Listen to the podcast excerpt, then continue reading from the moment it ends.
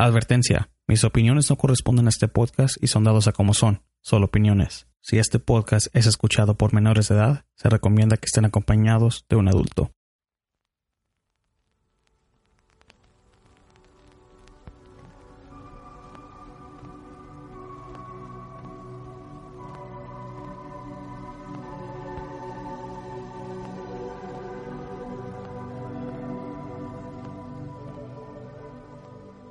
Desde que el hombre existe se ha enfrentado a hechos sobrenaturales que desafiaban la ley de la vida y la sensibilidad de nuestro conocimiento. Ahora que estamos en el siglo XXI, todavía suceden estos eventos y muchos siguen sin explicación. Bienvenidos a otro podcast de Entra la Oscuridad.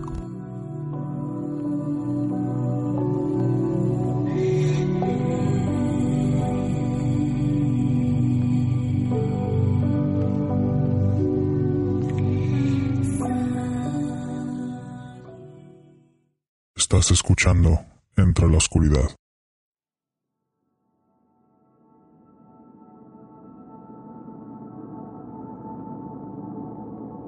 Bienvenidos a otro episodio de Entre la Oscuridad, donde nuestros grandes miedos se hacen realidad.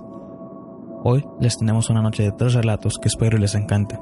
Me he dado cuenta de que muchos ya están empezando a usar la página oficial de entrelaoscuridad.com para escuchar sus relatos, y la verdad les agradezco bastante, ya que esto nos ayuda muchísimo y aparte es la mejor calidad posible para poder escuchar este que es su podcast. Antes de empezar la noche les tengo una noticia que a lo mejor no será tan buena pero todo depende de ustedes. Hay una gran posibilidad de que Entra la Oscuridad y Enter the Darkness llegarán a subir un podcast cada dos semanas. Las recomendaciones de otros canales también se van a hacer solo una vez por mes. Y el por qué es fácil. Tenemos a gente que les gustaría participar, pero muchos prefieren mandar sus relatos en vez de que ellos puedan salir en el podcast. No sé si se han dado cuenta que el estilo de este podcast es tener dos participantes y un relato narrado. Pero lo que le da un mejor ambiente a este podcast es que la gente participe y cuente sus experiencias de su punto de vista de ellos, a cómo ellos la vivieron. La temática del podcast va a seguir igual. Van a haber especiales y crónicas. 13 grabaciones forman una temporada, o sea, nada de eso va a cambiar ya que todo va a un buen paso. Si este es un cambio que no les gustaría a ustedes, déjenos saber en la caja de comentarios o en nuestra página de Facebook en facebook.com diagonal ELO podcast. Nosotros por supuesto los tendremos en cuenta. También tengo una promoción ahora en la página oficial de Entre la Oscuridad. Estoy vendiendo playeras a 10 dólares para los que se encuentran en Estados Unidos y el envío es gratis. Para los que estén en América Latina, el precio es un poco diferente ya que el envío sí cuesta un poco más. Pero también tengo la promoción de que si alguien nos trae a 10 personas que les gustaría participar en este podcast y compartir sus relatos, les regalaremos una playera. Ahora, eso no significa que nada más 10 personas puedan mandar su relato escrito. No, tienen que participar en el podcast y grabar con nosotros. Ya que esto es para ayudarnos para tener más gente que participe y nosotros en agradecimiento les mandamos una playera Entra la Oscuridad. Pero bueno, son unos cambios que todavía estamos hablando sobre ellos, pero todo puede cambiar si más gente participa. Pero bueno, ahora es hora de escuchar los relatos de esta noche.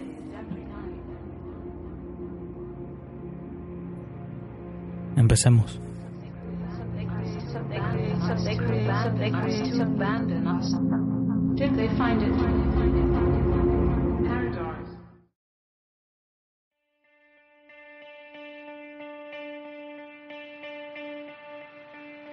Adriana fue muy amable en compartir su tiempo con nosotros y contar su relato. Antes de escuchar este relato, quiero que pasen a la página de Facebook llamada Paranoia, ya que Adriana es una de las administradoras de ahí y nos gustaría hacer esta comunidad más grande. Pero aquí está su relato.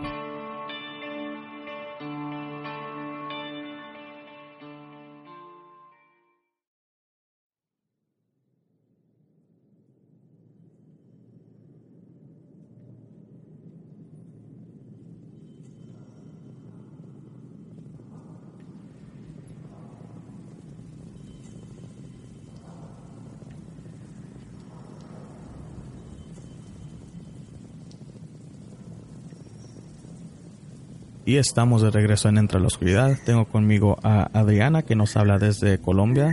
Y Adriana, la audiencia es tuya, así que adelante. Bueno, buenas noches. Eh, pues la historia que yo voy a contar eh, me pasó más o menos cuando yo tenía 15 años. Resulta que yo estaba en mi casa, mi casa era una casa de dos plantas y yo estaba en una de las habitaciones que da hacia la calle. Resulta pues que normal, o sea, yo estaba estaba midiéndome ropa, pues como toda niña que yo creo que a los 15 años hace eso, que se mide la ropa para mirar cómo le queda y la vaina. Y yo estaba totalmente sola en esa habitación.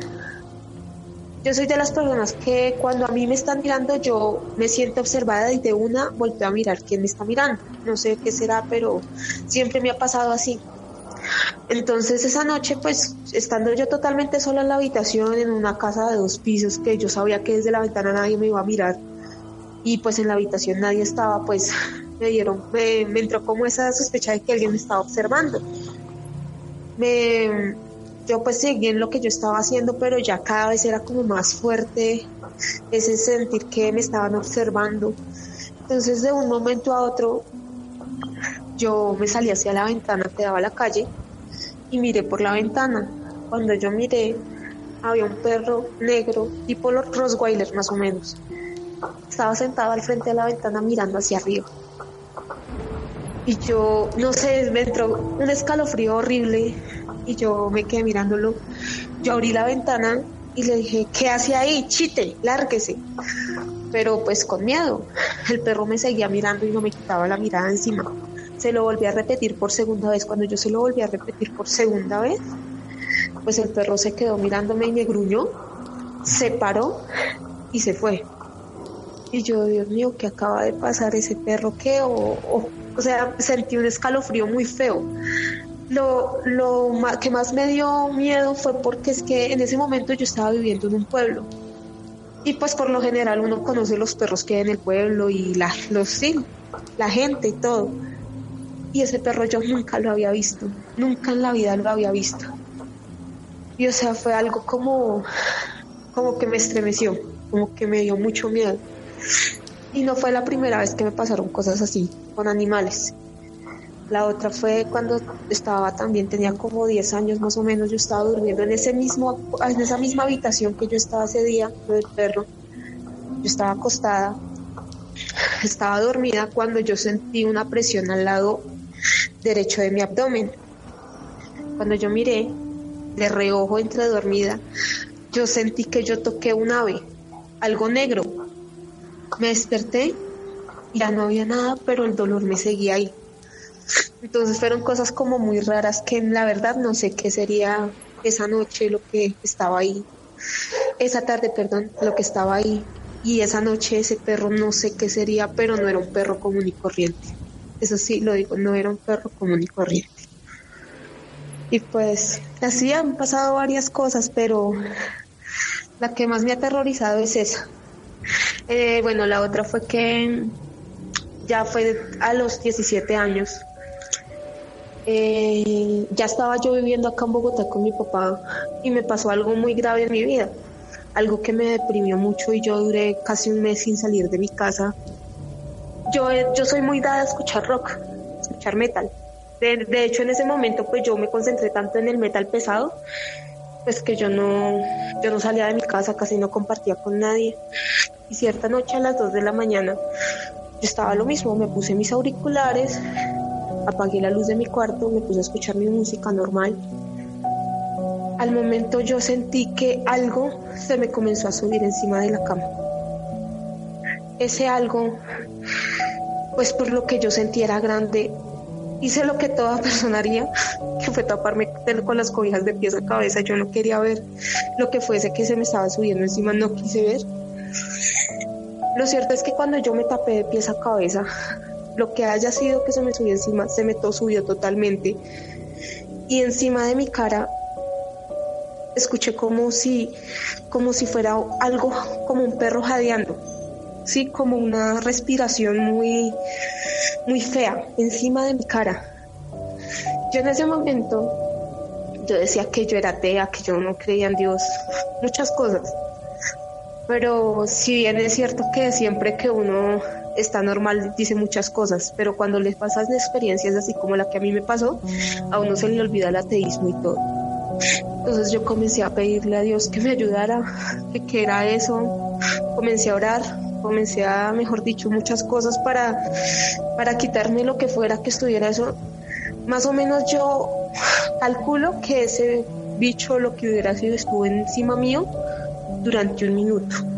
Yo no fui capaz de verlo, no fui capaz de quitarme la cobija. De pronto, si me hubiera quitado la cobija, no hubiera visto nada, pues por lo que tengo conocimiento de esos seres, no es que se materialicen así de. Y si ya se materializan, es que es algo muy grave, ¿no? Entonces, pues normal. Yo seguí orando, seguí pidiéndole a Dios que me quitara lo que fuera que tuviera encima. En ese momento en que yo comencé a llorar porque la experiencia me dio tanto miedo, más que todo fue por el sentimiento como de agonía que ese ser me producía a mí. Comencé a llorar y en ese momento yo sentí que algo lo jaló, lo jaló y, y se bajó de mi cama. Ya cuando yo pude levantarme, yo prendí rápidamente la luz y me senté en la cama y comencé a llorar. Y después de eso sentí algo que como que me consolaba, como que me, me tranquilizaba. Pero la verdad no sé qué fue lo que esa noche estuvo encima mío. No sé si era algún espíritu de burla por lo que a mí me había pasado o por lo que yo estaba tan metida en mi cuento del ateísmo y de, de como tal demología porque a mí me gustaba mucho leer sobre demología y cosas así. No sé si fue que se me manifestó, pero fue algo bastante, bastante tétrico, que hasta el día de hoy pues no se me ha olvidado. Entonces, de lo que de lo que puedo entender es de que la mayoría de tus experiencias son con ciertos animales. Sí, sí, por lo general pues lo que el perro sí se me materializó completamente, era un perro, un perro de gran tamaño, sí era grande, estaba para, sentado al frente de mi ventana. El otro animal, como te digo, yo estaba medio dormida, lo alcancé a medio ver, pude, pude por lo que pude mirar, era un estilo de ave, como esos, no sé cómo lo llamarán en tu país, que se llaman acachulos, un chulo negro que son los que comen la carroña de los animales cuando se mueren. Tú los ves por el cielo así. Sí, los, los este, buitres. Ah, ya, eso, allá les llaman buitres, acá les llamamos chulos o chulas, no sé. Eh, y el otro, la verdad, sí, como te digo, no lo pude ver. Sé, por lo que se me subió encima, que tenía, pues, a lo, a lo que yo sentí, tenía como cuatro patas. Lo sentí como si también hubiera sido un animal, pero la verdad no me atreví a mirar qué era yo creo que si yo hubiera mirado qué era, tanto no estaría contando el cuento. O no sé. Y aparte de eso, los dos animales que se alcanzaste a ver eran del color negro. Que se me hace un poco un poco raro. Y a lo que habías mencionado de que llegaste a un momento de que estabas en depresión. Y pues, o sea, yo, me ha pasado a mí, así como a ti me ha pasado, de que el, cuando estás en ese tipo de sentimiento, o de emoción o lo que sea, pues el rock, el metal. Y yo también escuchaba lo mismo, o sea, del metal pesado, del death metal, lo que sea. Pero a mí nunca me sucedió nada, lo que sí fue a mi tío, que igual llegaban sus momentos de depresión. Entonces le llegaban, le llegó todo esto y le sucedieron tantas cosas que le sucedieron al pobre. Y siempre cuando escuchaba ese tipo de música. Entonces no sé si es que es porque el, el tipo de energía que esta música puede producir junto con tu depresión que llama a este tipo de entes? Sí, pues yo, por lo que pude deducir, de pronto sí, la, el cúmulo de energía mía lo que hizo fue llamar, abrir un portal en ese momento. Y ese portal me trajo, trajo a mí a lo que fuera ese ser. No sé si hasta el momento, pues, a mí me han pasado cosas así que se me abre la puerta de la habitación a las 3 de la mañana, que me levanto a cierta hora en la noche, ¿sí? Y cuando estoy totalmente sola, yo tengo dos hijos y yo pues duermo con ellos. Me ha pasado varias veces que se me abre la puerta de la habitación, tipo 3 de la mañana, y cuando me doy cuenta, yo, pero ¿quién me abrió la puerta? O sea, si estoy sola, ¿quién me la va a abrir? Y así, cosas así. Me han pasado varias así, pero no sé también si eso trasciende de mi generación. Lo que pasa es que, por lo que yo sé, mi abuela por parte de mi padre, ella era, pues, manejaba magia, ella era algo como bruja. No sé si de pronto al morir ella o lo que ella hizo en vida trascendió a nosotros como tal, a los nietos, y sea algo que ella en algún momento haya hecho algún tipo de pacto, algún tipo de cosa con algún ser oscuro, y eso nos esté afectando a nosotras. La verdad no sé, pero yo siempre he asociado todo eso con lo que ella practicaba. Yo de hecho, cuando yo supe que ella practicaba todo aquello, más o menos a los 7, 8 años, lo supe. Nunca me di cuenta de realmente qué era lo que hacía, pero sí supe que ella hacía eso, trabajaba en ello. Entonces, en referencia a eso, ¿de tu familia tú eres la única que te suceden estas cosas o también a otros familiares les han pasado? Por lo general es a mí. O sea, pues a pesar como tal, yo creo que cada ser humano experimenta, eh, a lo largo de su vida experimenta alguna vez algo de este tipo de, sí, de cosas paranormales. Sí, sí, sí, claro. Pero de mi familia sí, mi mamá, mucha gente ha experimentado así cosas paranormales, pero yo digo que de pronto a mí ha sido como más más de yo ver cosas, de sentir cosas. Lo que te digo, o sea, yo soy como muy esto a los a las energías. ¿sí? En algún momento yo, si yo entro a un lugar y yo siento mala energía, créeme que yo no me voy a estar ahí. Yo me comienzo a sentir mal, me comienzo a dar como mareo, como que un peso, entonces yo me salgo. No sé si será por eso que de pronto yo atraigo, tengo la energía muy, muy, no sé. Muy pesada. Y los atraigo, sí, muy pesada, y entonces los atraigo.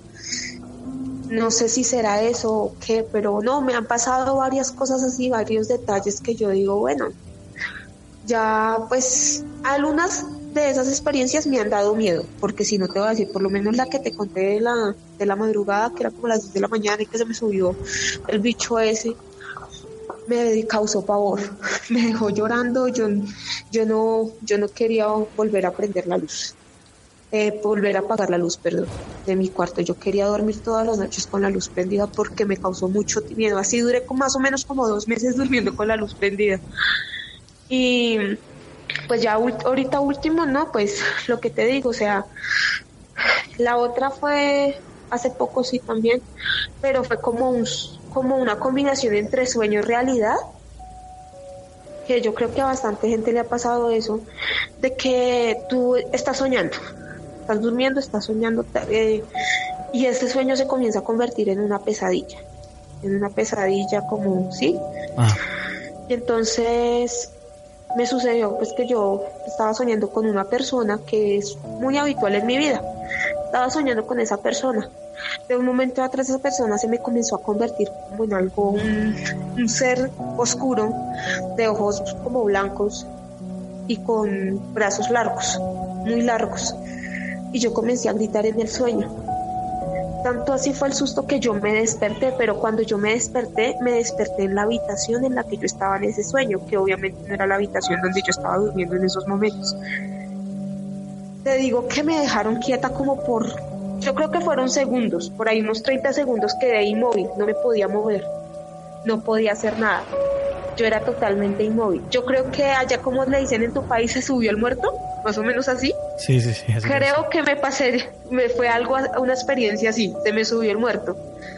Y yo quedé inmóvil durante, como te digo, 30 segundos más o menos. Cuando yo me pude mover, prendí el televisor. Eso me pasó el año antepasado. Prendí el televisor de mi cuarto y créeme que desde ese momento yo no duermo con el televisor apagado yo duermo siempre con el televisor prendido, pues porque me causó, cuando ya prendí yo el televisor, se alumbró el cuarto y ya como que regresé a donde yo me había acostado a dormir. Sí, sí, sí. Pero, o sea, sí, cosas así que en algún momento yo he deseado como dejar grabando el celular, dejar grabando así un audio o algo que sucede durante la noche, porque sí, o sea, es muy raro, muy raro todo eso.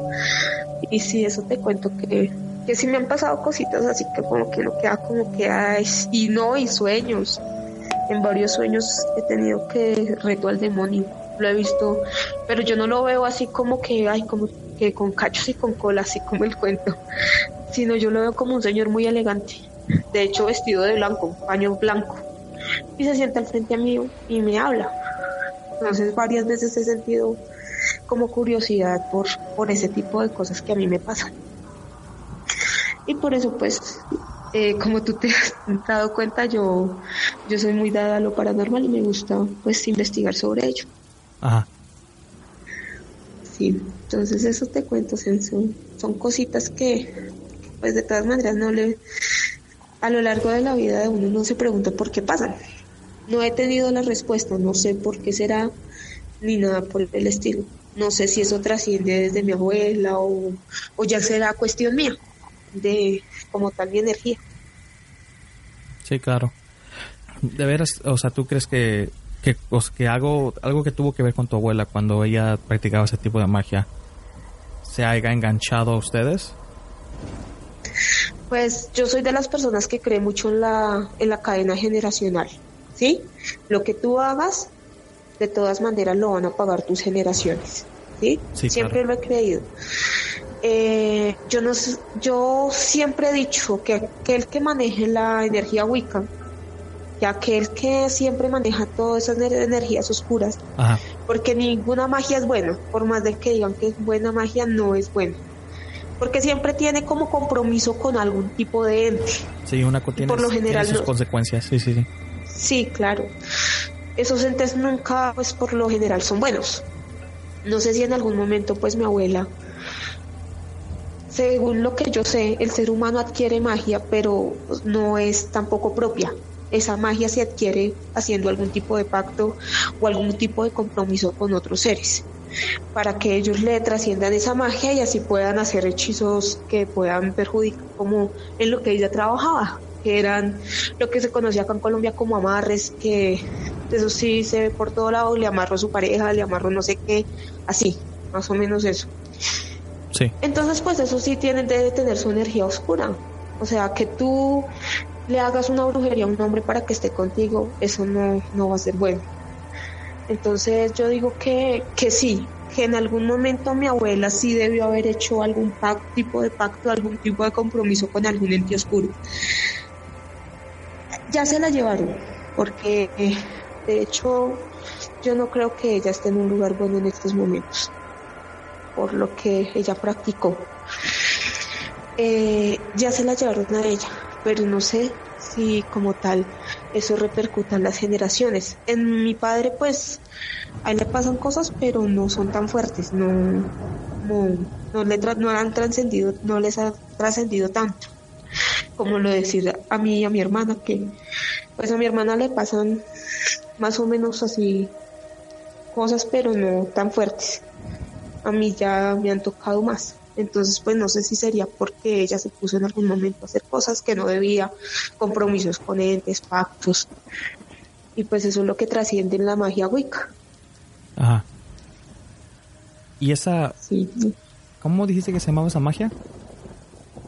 Wicca. Eh, las Wiccas por lo general son aquelarres de brujas, ¿sí? Es como tal la magia que ellos manejan, pues se escribe W-H-I K-A. Más o menos, así la he buscado yo y así me ha parecido. Ajá. Sí, es la magia oscura que manejan las, todas las brujas. De hecho, pues a las brujas algunas se les conoce como las wicas. Ajá, ok.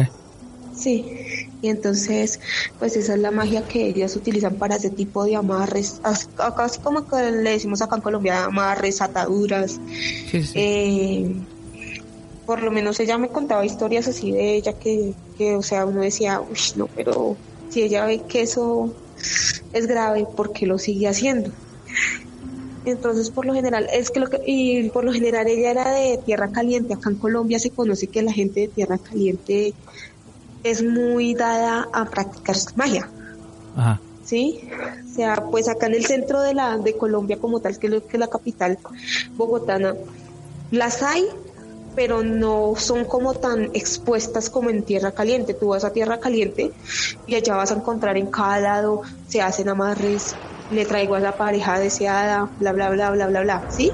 Sí. Acá en Bogotá es como más discreto. Okay. Pero pues también se maneja, pero en tierra caliente más, se ve más.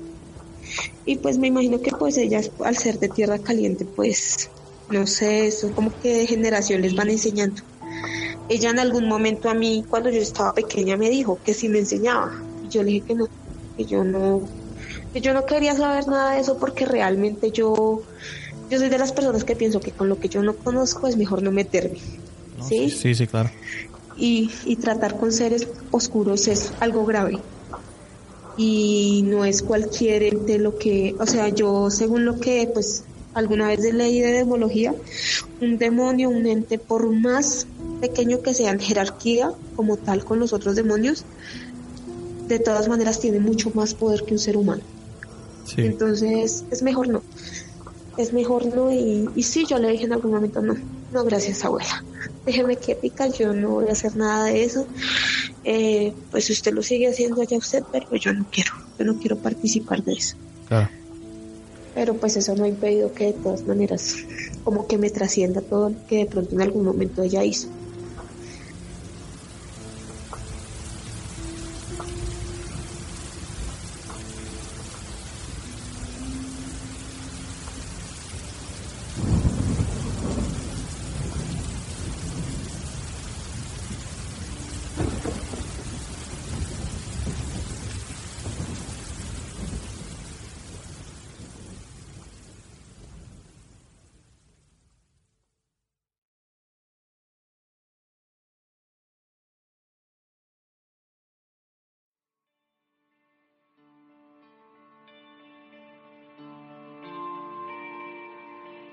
Bruja Wicca, algo que nunca había escuchado.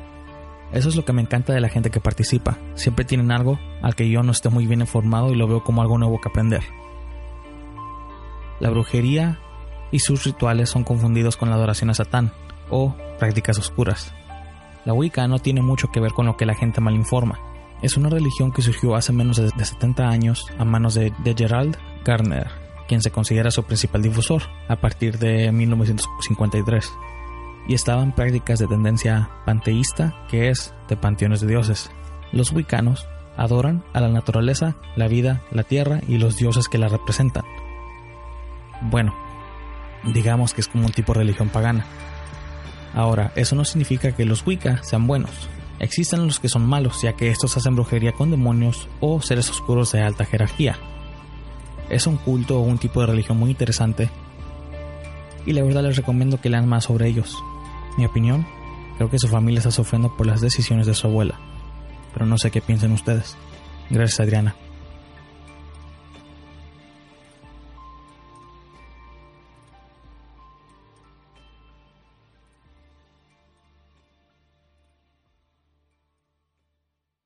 Estás escuchando Entre la Oscuridad. Nuestro siguiente relato lo trae Sandra un relato muy interesante sobre una casa con varios entes, unos a lo mejor malignos y otros neutrales. Escuchen.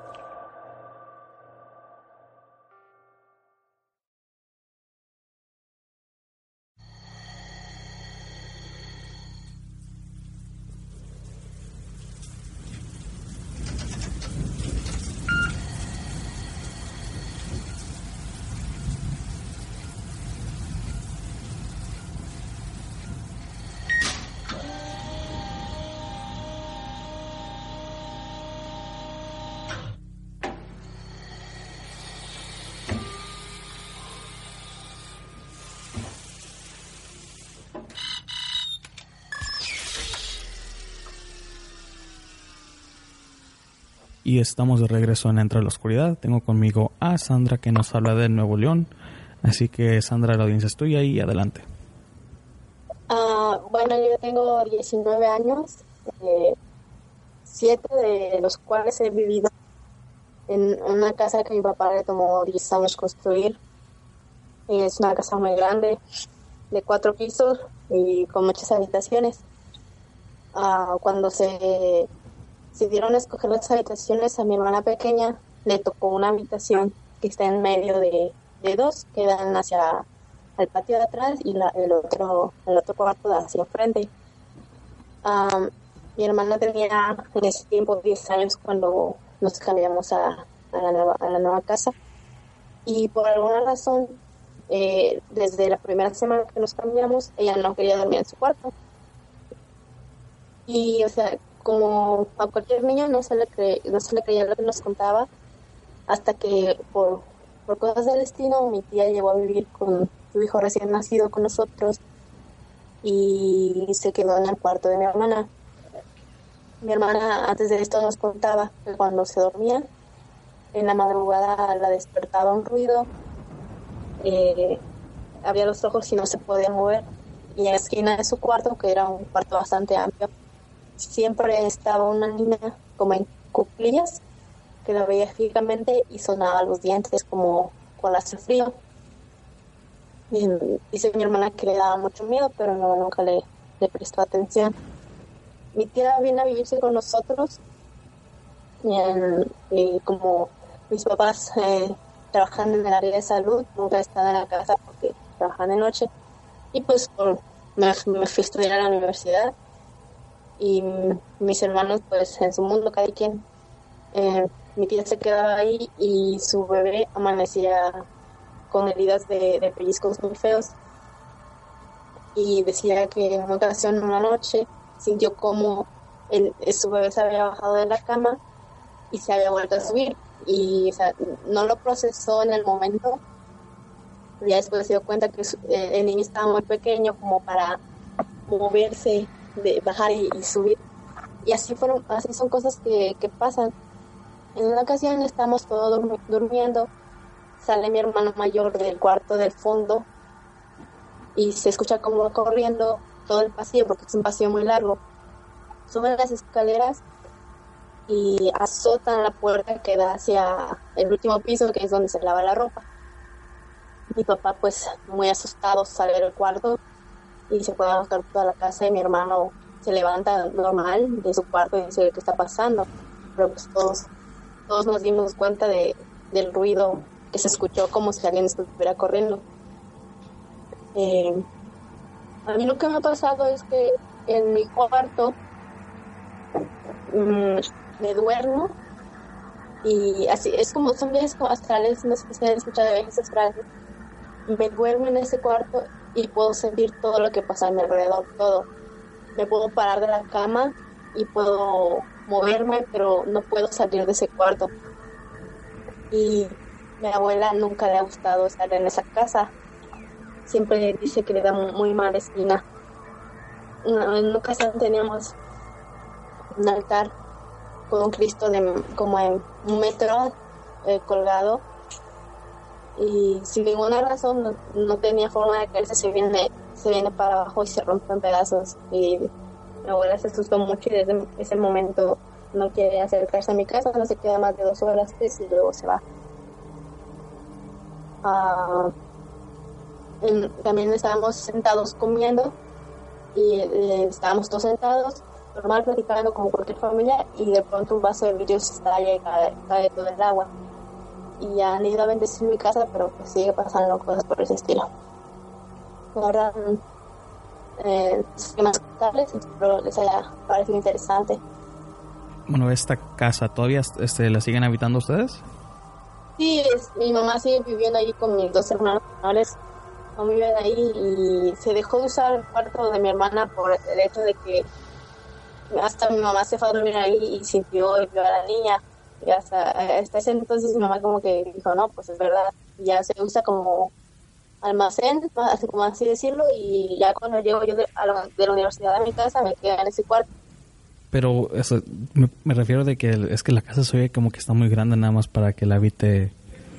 Sí, de, de hecho, mi papá tenía pensado después construir algo más, porque como que no tuvo o sea, como que le construyó el momento, no pensó realmente en qué iba a hacer con tanta casa después. Ahorita solo vive mi mamá y mis hermanos y la casa se, es muy fría, es, es como que muy lúgubre, si, si no hay muchas personas. Entonces como que mi mamá trata de, encender todas las luces y así porque la casa es muy grande.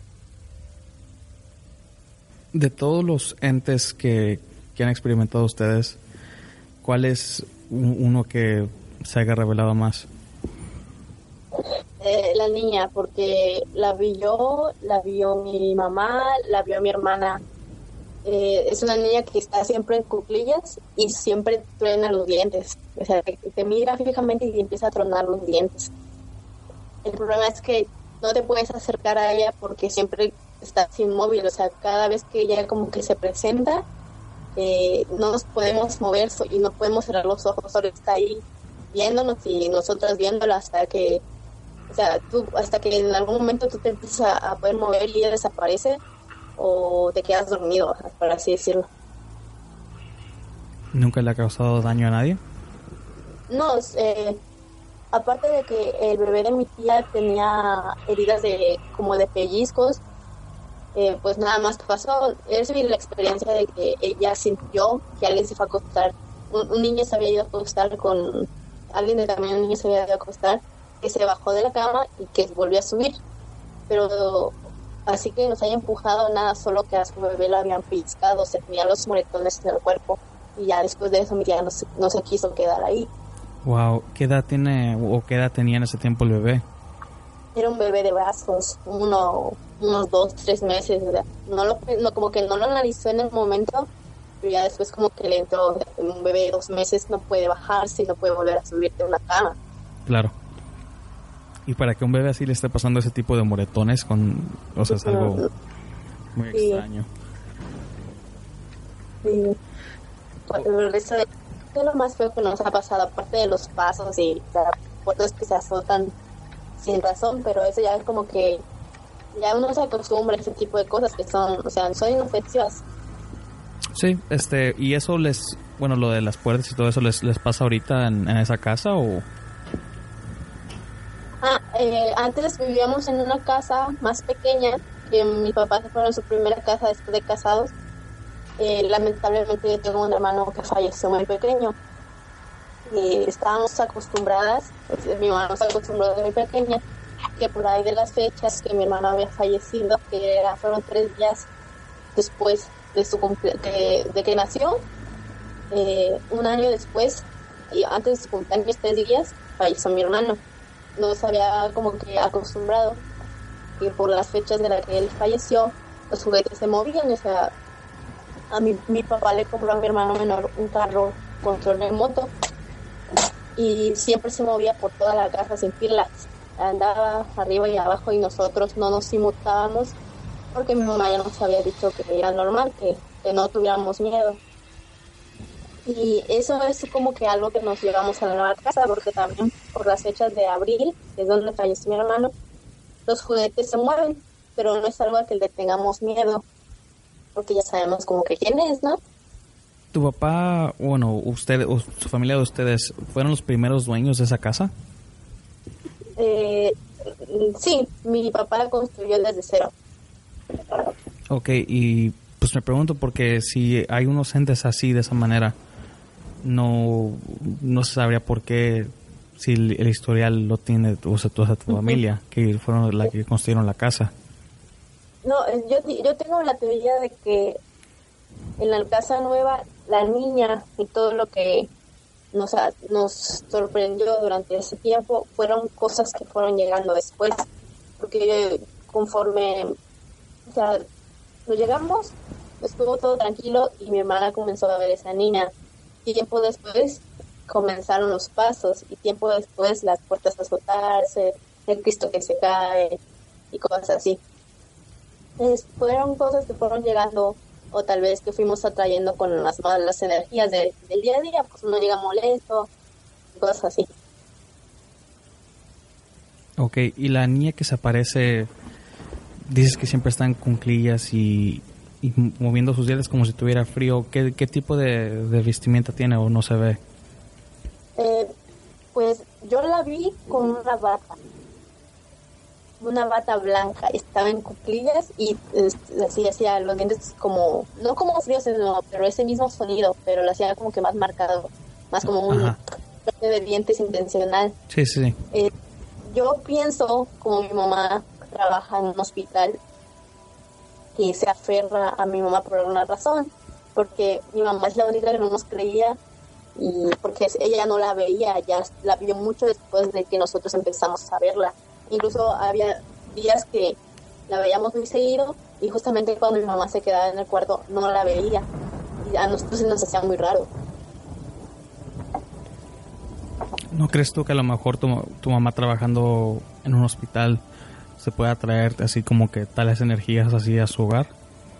Sí, hubo una ocasión que mi mamá embarazada de mi hermano que falleció eh, se quedó dormida en el trabajo y ella abrió los ojos y vio muchas muchas figuritas pequeñas ah, tocando su barriga alrededor de ella y o sea, así como cuando te despiertas y como que estás medio mareado todavía Ajá. como que ves, ¿sabes? las vio alrededor de que le tocaban la barriga y, y después abrió bien los ojos y ya no estaban.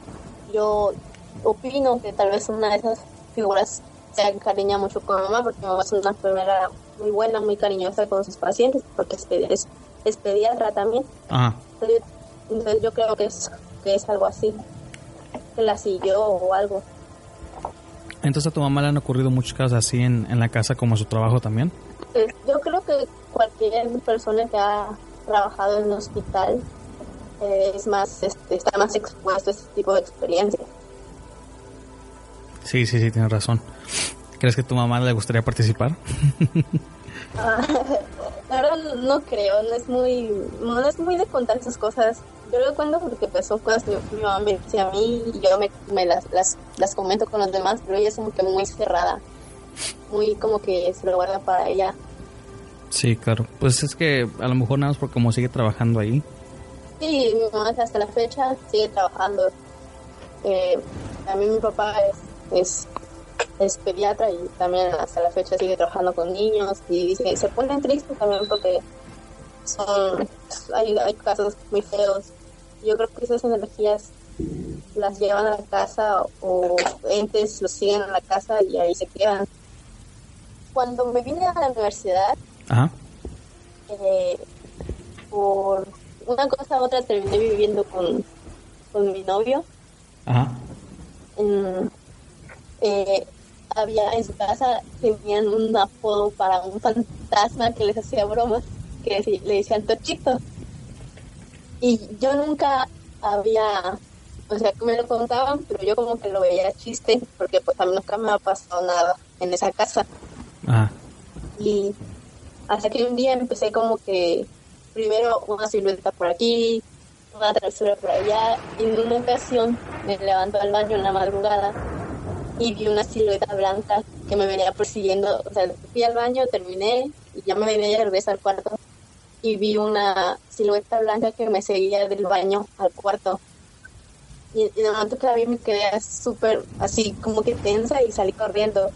Ya le conté a mi novio y me dice, no, pues esto es chito, no le hagas caso. Y en otra ocasión estábamos, yo estaba en la sala y él estaba en el cuarto.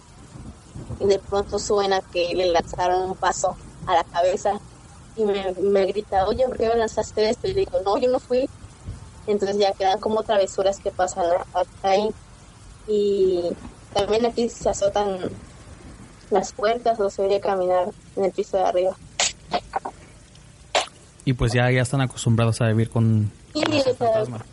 también eh, yo soy muy propensa a traer cosas que no debería traer, porque al lugar donde voy, el lugar donde me espanta. Entonces, yo creo que es como, como algo que se hereda, porque mi mamá es igual, mi papá es igual. Ajá. Y yo creo que eso, son todas las experiencias. O sea, también se escucha que lavan los trastes o cosas así, pero uno se acostumbra con el tiempo. No, y pues mientras no cause daño no hay por qué buscarle o... Una explicación, o sea, si está ahí y no te están causando daño, no tienes por qué espantarte o tenerlo así. Claro.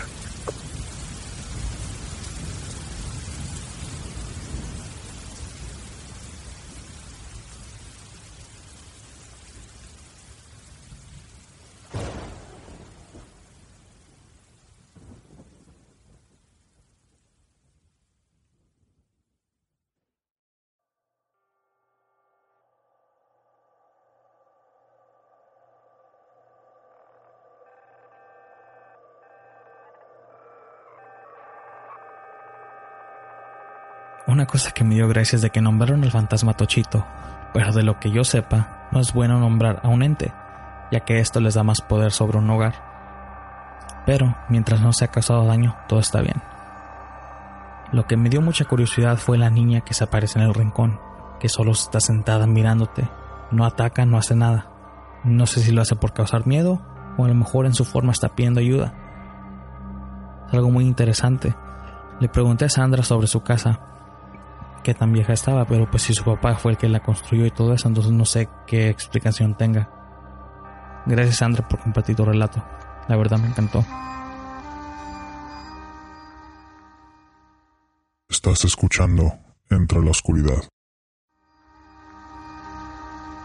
Nuestro último relato nos lo mandó Russell de México. Espero y les guste.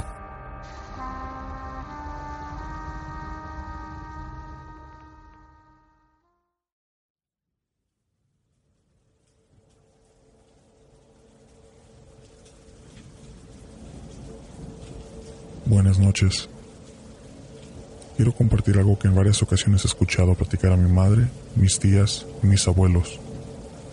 Ya después de tanto tiempo que he escuchado historias de lechuzas y brujas, me voy a animar a contarla. Esto ocurrió hace varios años en una pequeña fiesta del pueblo, cuando únicamente habían en un aproximado de 10 o 15 casas.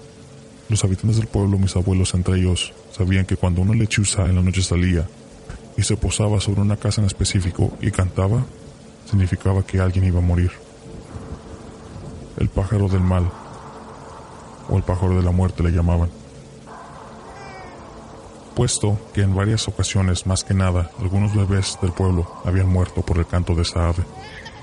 Esa noche, entre música y baile, todos escucharon de repente que el mal cantaba muy lejos de donde era la fiesta.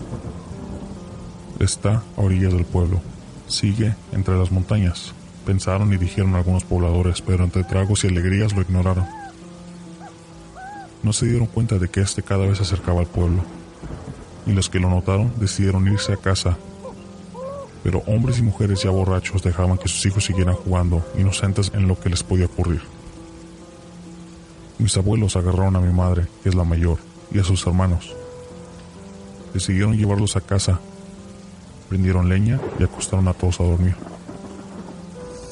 En el pueblo, ya una hora después, alguien pudo notar, postrando sobre un árbol muy grande y seco, el ave del mal, cantando o gritando un canto algo escalofriante.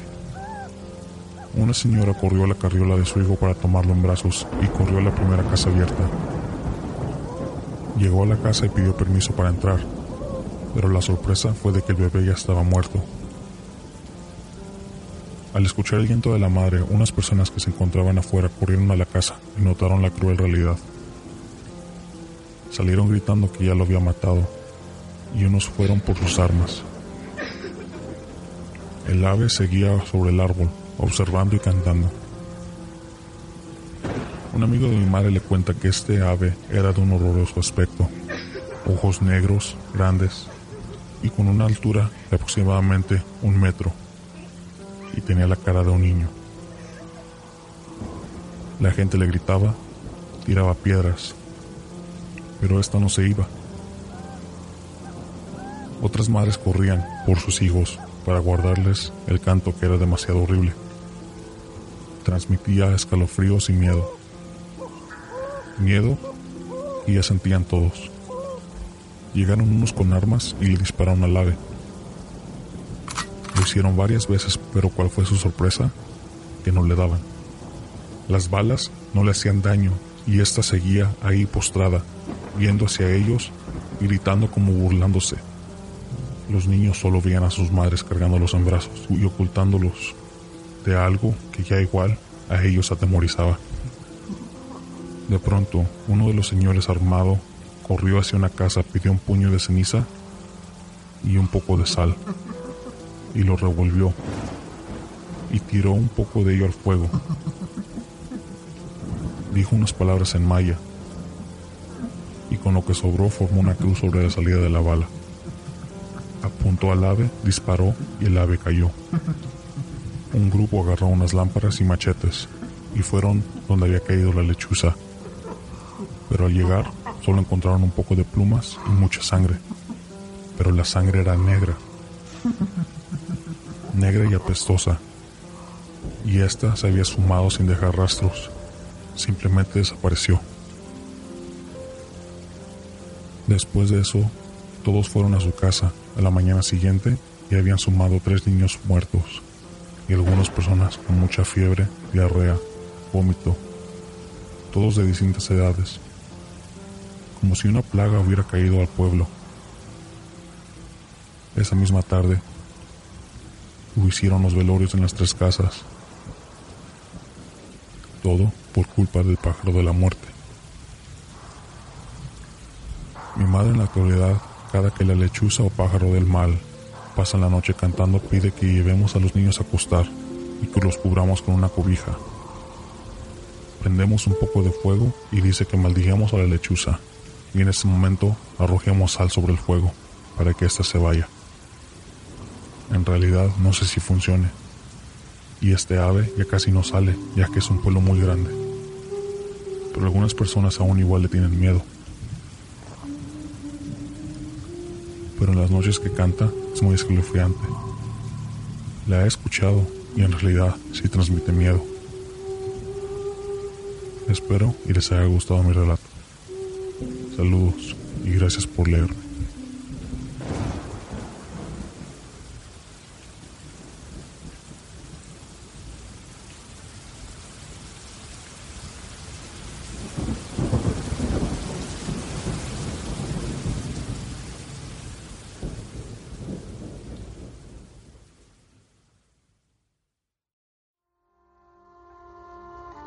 No es la primera vez que hemos escuchado esto sobre las brujas.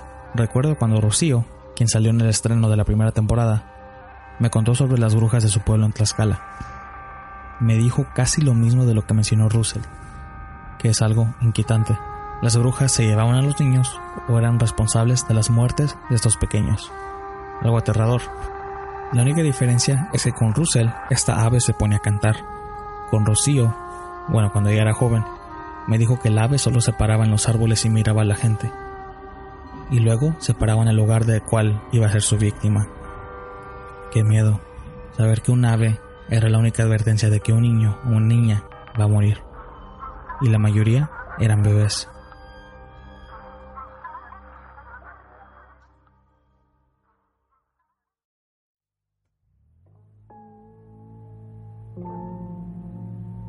Y bueno, hemos llegado al final de este podcast. Quiero agradecerles a todos ustedes, los escuchas, por seguir apoyando este canal para que nosotros podamos seguir adelante. Recuerden que los cambios que mencioné al principio los estamos discutiendo, pero por ahorita síganos en la página de Facebook, ya que ahí daremos las noticias de que si el cambio se va a realizar o no. Quiero agradecer a Adriana, Sandra y Russell por compartir sus relatos. Les agradezco bastante. Recuerden de seguir la página de Paranoia en Facebook, ya que ellos también comparten muchas cosas sobre lo paranormal. Una vez más, gracias a todos por escucharnos. De parte mía y de Víctor, tengan muy, muy buenas noches.